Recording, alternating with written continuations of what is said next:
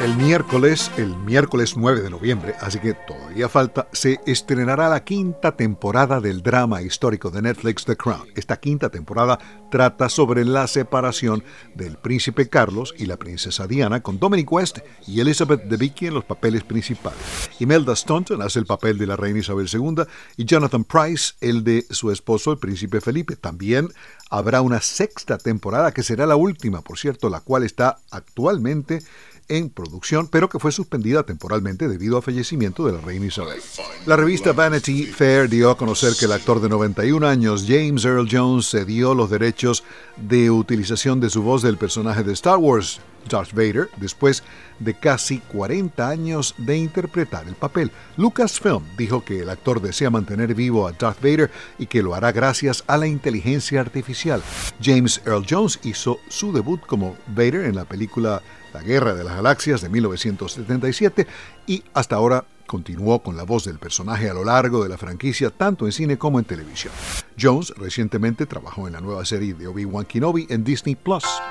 Sábado y domingo 1 y 2 de octubre tendrá lugar el homenaje a Dan Folkerberg en la ciudad de Peoria, estado de Illinois.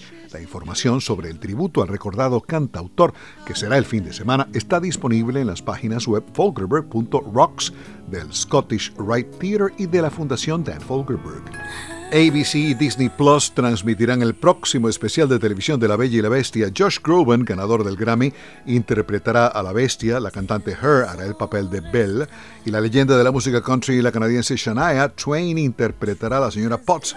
Martin Short y David Alan Greer harán los papeles de Lumiere y Coxworth, respectivamente. La cadena ABC transmitirá el programa el 15 de diciembre, el cual estará disponible en streaming en Disney Plus al día siguiente.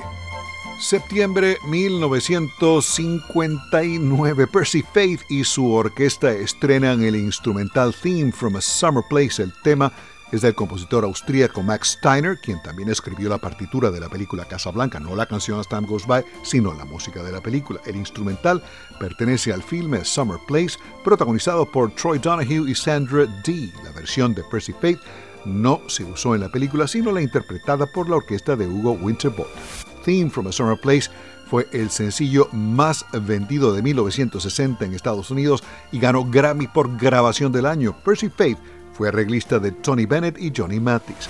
La versión de Percy Faith estuvo nueve semanas en primer lugar aquí en Estados Unidos. Alejandro Escalona, Voz de América.